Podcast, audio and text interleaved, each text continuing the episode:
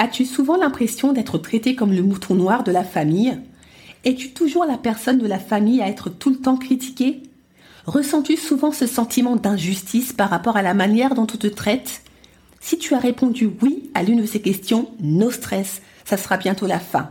Avec mon nouveau programme de coaching Plus jamais bouc émissaire, comment guérir de ses blessures et briser le schéma familial toxique, tu auras tous les outils pour te débarrasser de cette fausse identité qui t'a trop longtemps collé à la peau. Tu trouveras le lien d'inscription dans la description de l'épisode. En attendant, je te souhaite une bonne écoute.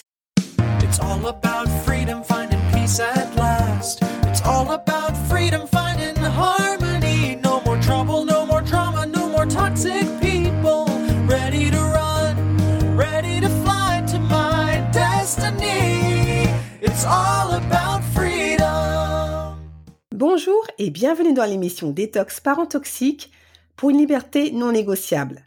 Je suis votre hôte Nadia Chirel, coach de destinée. Ma mission de vie?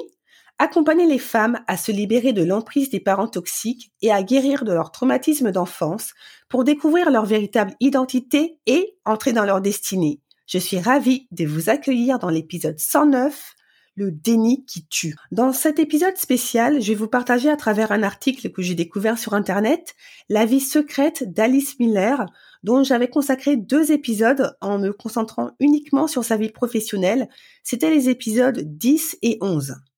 Pour rappel, Alice Miller est une psychothérapeute qui a consacré les 30 dernières années de sa vie, de 1980 à 2010, à défendre la cause des enfants victimes de parents toxiques et à dénoncer ouvertement la violence éducative que les enfants subissaient de la part des euh, parents qui profitaient allègrement de leur vulnérabilité pour s'imposer et se décharger de leurs propres pulsions qui trouvaient souvent racine dans les traumatismes non réglés de leur propre enfance. Célèbre dans le monde entier pour son travail sur la pédagogie noire et euh, les violences faites aux enfants, Alice Miller a lutté durant 30 euh, ans pour faire interdire l'usage des punitions corporelles et des brimades répétées dans l'éducation des enfants. Selon elle, si tous les enfants humiliés et maltraités ne deviennent pas à leur tour violents, heureusement, tous les criminels, les grands sadiques et les dictateurs comme Hitler par exemple, ont bien été des enfants humiliés et maltraités. Le paradoxe, c'est qu'alors même qu'elle n'a cessé de d'œuvrer pour la défense des droits des enfants et que ces travaux continuent d'inspirer bon nombre de professionnels, pédopsychiatres, psychanalystes, psychologues, éducateurs, coachs et aussi euh, des associations qui travaillent à défendre la cause des enfants. Alice Miller n'a non seulement pas été psychiquement en mesure de voir que son propre fils, Martin Miller, était régulièrement battu par son mari, mais a malheureusement elle aussi, reproduit à l'encontre de son propre fils les violences qu'elle dénonçait chez ses détracteurs, les parents toxiques. L'article que je vais vous partager dans quelques instants est une sorte de compte-rendu du livre que Martin Miller a écrit sur la relation complexe et contradictoire qu'il a entretenu avec sa mère alors même qu'elle se faisait, à travers ses travaux, le porte-parole des enfants maltraités et ignorés.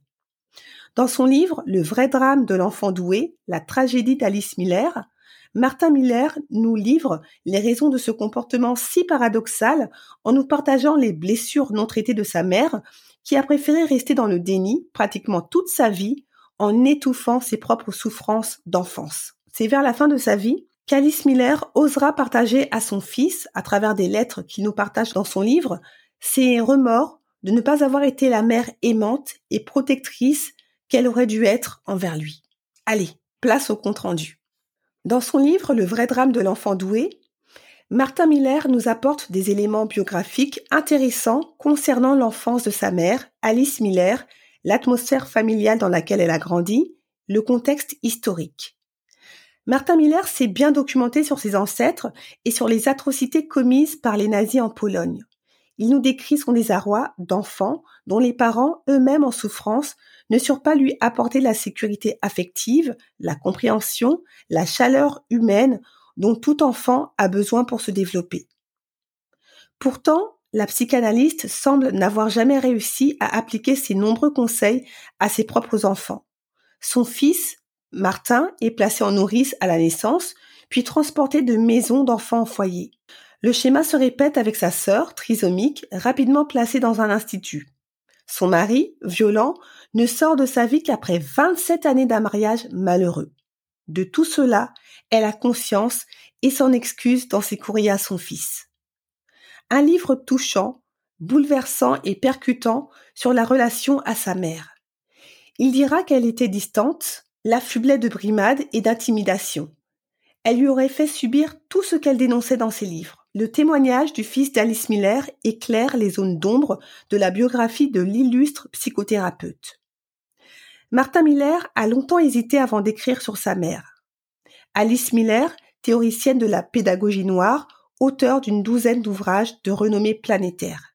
Il souligne Qu'en écrivant ce livre, je commettais une transgression, je brisais un tabou, je passais une ligne qu'il m'avait été toujours interdit de franchir.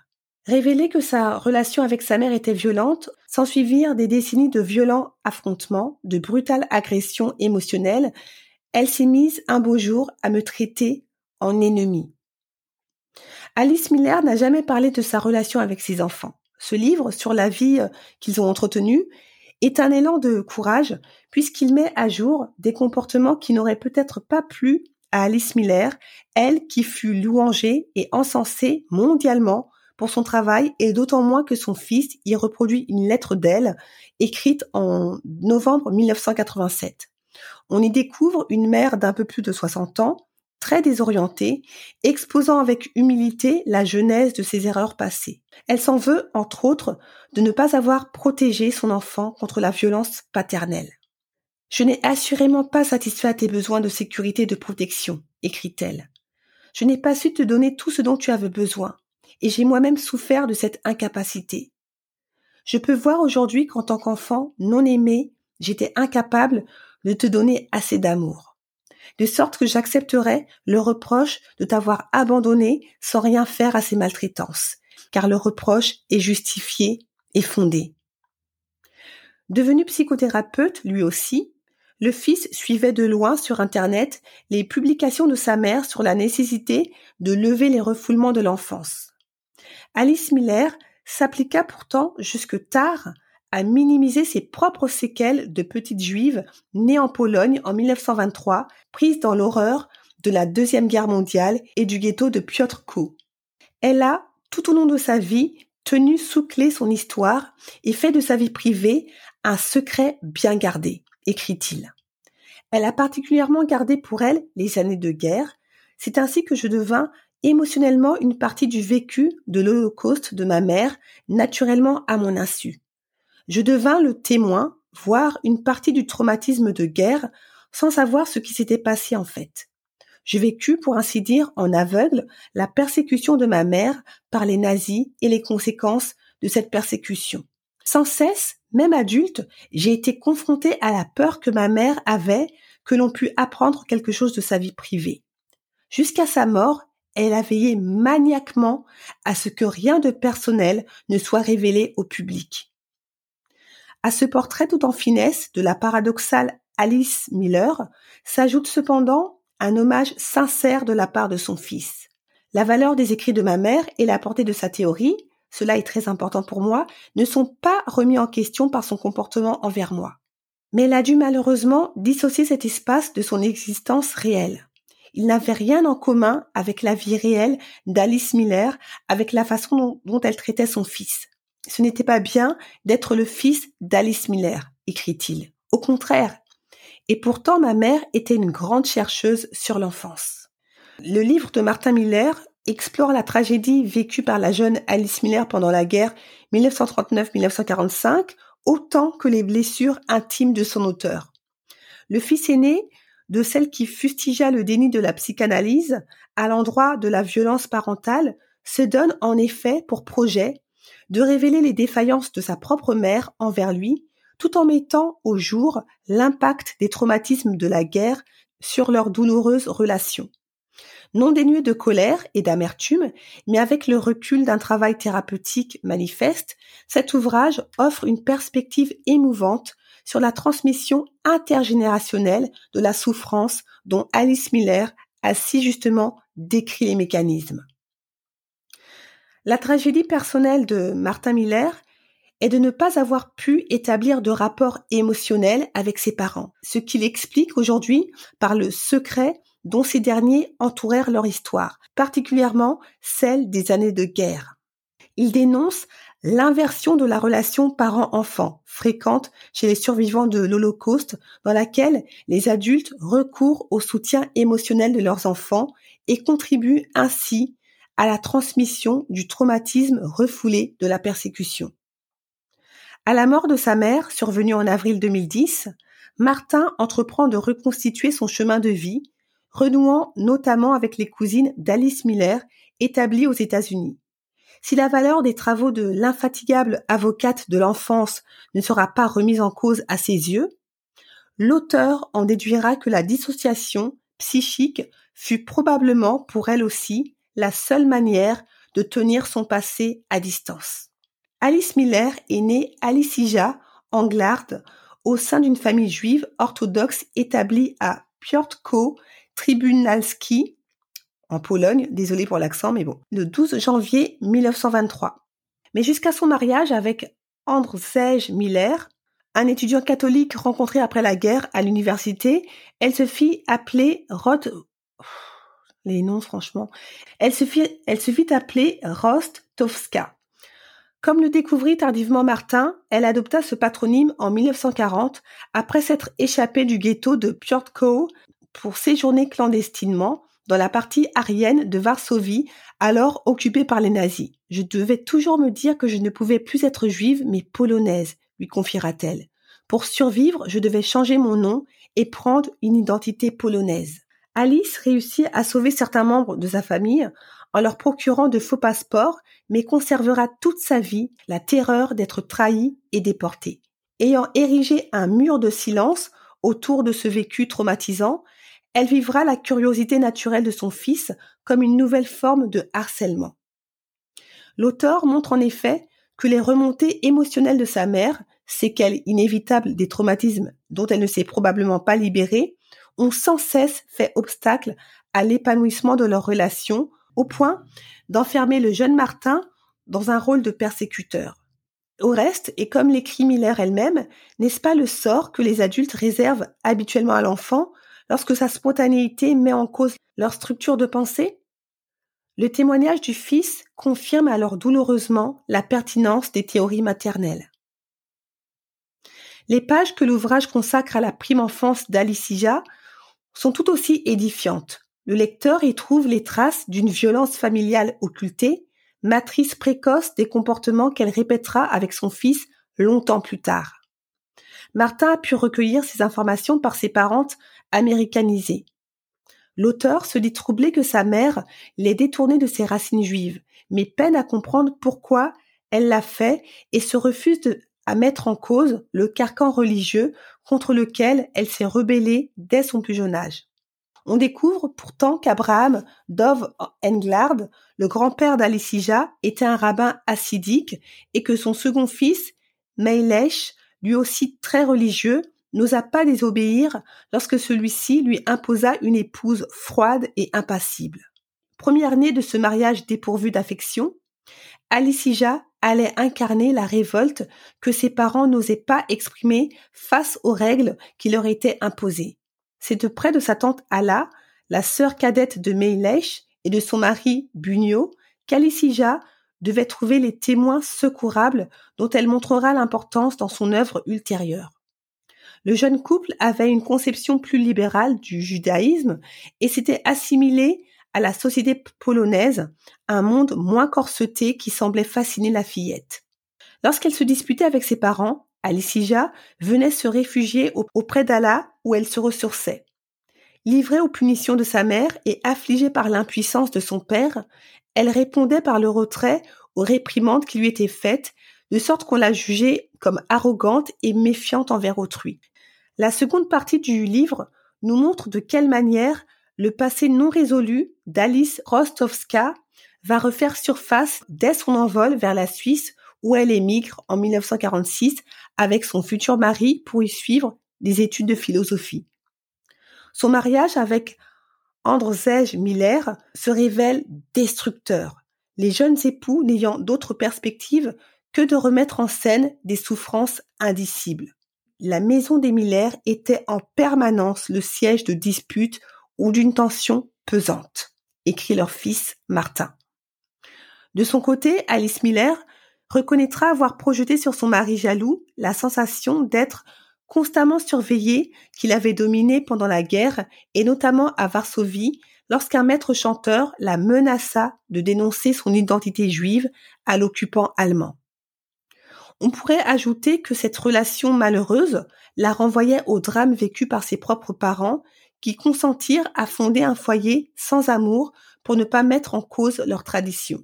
C'est dans le cercle du séminaire psychanalytique de Zurich que la jeune thérapeute va trouver une nouvelle famille, comme jadis auprès d'Allah et de Bugno, avant que son esprit indépendant ne l'oppose frontalement aux disciplines de l'orthodoxie freudienne qui finirent par la rejeter. Ces prises de conscience interviennent tardivement dans la vie d'Alice Miller, tout au moins pour Martin, qui a déjà près de 30 ans quand celle-ci écrit le drame de l'enfant doué. Elles ne l'ont pas empêché de reproduire sur ses jeunes enfants les schémas de comportement qui l'ont fait tant souffrir dans son enfance, en particulier ceux d'une mère froide et impassible à laquelle elle ne voulait surtout pas ressembler. Martin Miller écrit Mes parents étaient tous les deux si occupés à oublier la guerre et à reprendre pied que les besoins d'un enfant étaient simplement secondaires. Martin Miller fut un enfant émotionnellement abandonné par sa mère et son père. Né en 1950, l'enfant fut placé 15 jours en nourrice puis passa les six premiers mois de sa vie chez Allah, Bunyo et leur fille Irenka. Mes parents restèrent pour moi des étrangers, confie Martin. À la naissance de sa sœur trisomique, six ans plus tard, il souffrait d'énurésie et séjourna deux ans dans un, dans une maison d'enfants, sans pratiquement aucun contact avec sa famille. J'ai oublié totalement que j'avais une sœur, écrit-il. Dans les années suivantes, les employés de maison ou nos nurses nous servirent de substituts parentaux. Un personnel dont sa mère changeait souvent, car ma mère ne supportait pas que les nurses soient affectivement plus proches de son fils. Il n'est pas difficile de constater combien ont pu être dévastateurs les comportements violents de ses deux parents. D'ailleurs, il ne fut pas seulement blessé par sa mère, mais également par son père, comme en fait foi ce passage. Mon père était aussi cruel et violent que charmant et engageant. Il pouvait se montrer charmant, me préparer mon repas préféré et me frapper ensuite sans que je m'y attende. Le développement psycho-affectif du petit Martin en fut grandement affecté.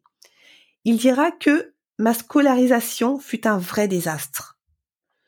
Au désespoir occasionné par ces négligences s'ajoutait la souffrance d'être livré à la violence du père, un homme imprévisible que sa mère laissait faire.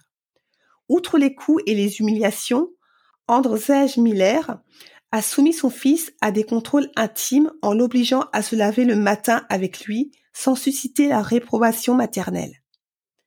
Avais-tu peur de devoir me protéger de mon père quand il organisait ce supplice imposé? Que pensais-tu alors qu'il se moquait de moi à table tous les midis et qu'il euh, me coupait la parole? demandera Martin à sa mère dans une lettre virulente datant de 1994. Il va revivre une mise en scène de cette trahison dans le cadre d'un suivi thérapeutique non désiré qu'Alice Miller supervisera à l'insu de son fils et qui se terminera. L'intensité du sentiment de persécution qui le submerge alors mettra un terme définitif à leur relation. En fin de compte, Martin Miller reconnaît que l'importance de l'œuvre d'Alice Miller reste intacte, mais seulement ses trois premiers livres. Les suivants, ainsi que ses conseils thérapeutiques par Internet, relevant selon lui de la spéculation. Cette réserve se comprend si l'on garde à l'esprit que ses premières années d'écriture furent aussi parmi les plus heureuses de la vie de Martin. Ce dernier avait presque atteint la trentaine et fut le témoin d'une transformation radicale. Ma mère me parlait de ses pensées et je la découvris sous un tout autre jour, passionnée, ouverte, abordable, détendue. Libérée d'un mariage malheureux, elle s'affirmait face à l'orthodoxie de la psychanalyse et euh, intégrait son fils dans ce projet, ce qu'elle n'avait jamais fait auparavant. Une proximité qui raviverait bientôt chez lui le manque terrible d'une mère disponible et aimante. Fin de l'article. cette émission touche à sa fin. J'espère que cet épisode vous a apporté de la valeur en vous faisant encore plus prendre conscience de l'importance de prendre au sérieux vos blessures sans entretenir le déni et de les traiter au risque de vous faire du mal, de transmettre votre mal-être à vos enfants ou de reproduire inconsciemment sur vos propres enfants les souffrances que vous avez vous-même endurées étant enfant. Vous l'avez vu à travers le témoignage de, de Martin Miller, maîtriser à fond la caisse le sujet sur les parents toxiques ou autres sujets et les dénoncer ne suffit pas à guérir vos traumatismes d'enfance. Ça reste de la théorie. Pour en venir à bout de vos souffrances d'enfance, il faut avoir le courage d'y faire face. Il faut aussi avoir les bons outils entre les mains et surtout, encore une fois, oser les utiliser en passant à l'action avec l'aide d'un professionnel qui a les compétences pour vous aider. Pas de guérison, donc pas de transformation si vous restez dans le déni et si vous ne passez pas à l'action. La preuve.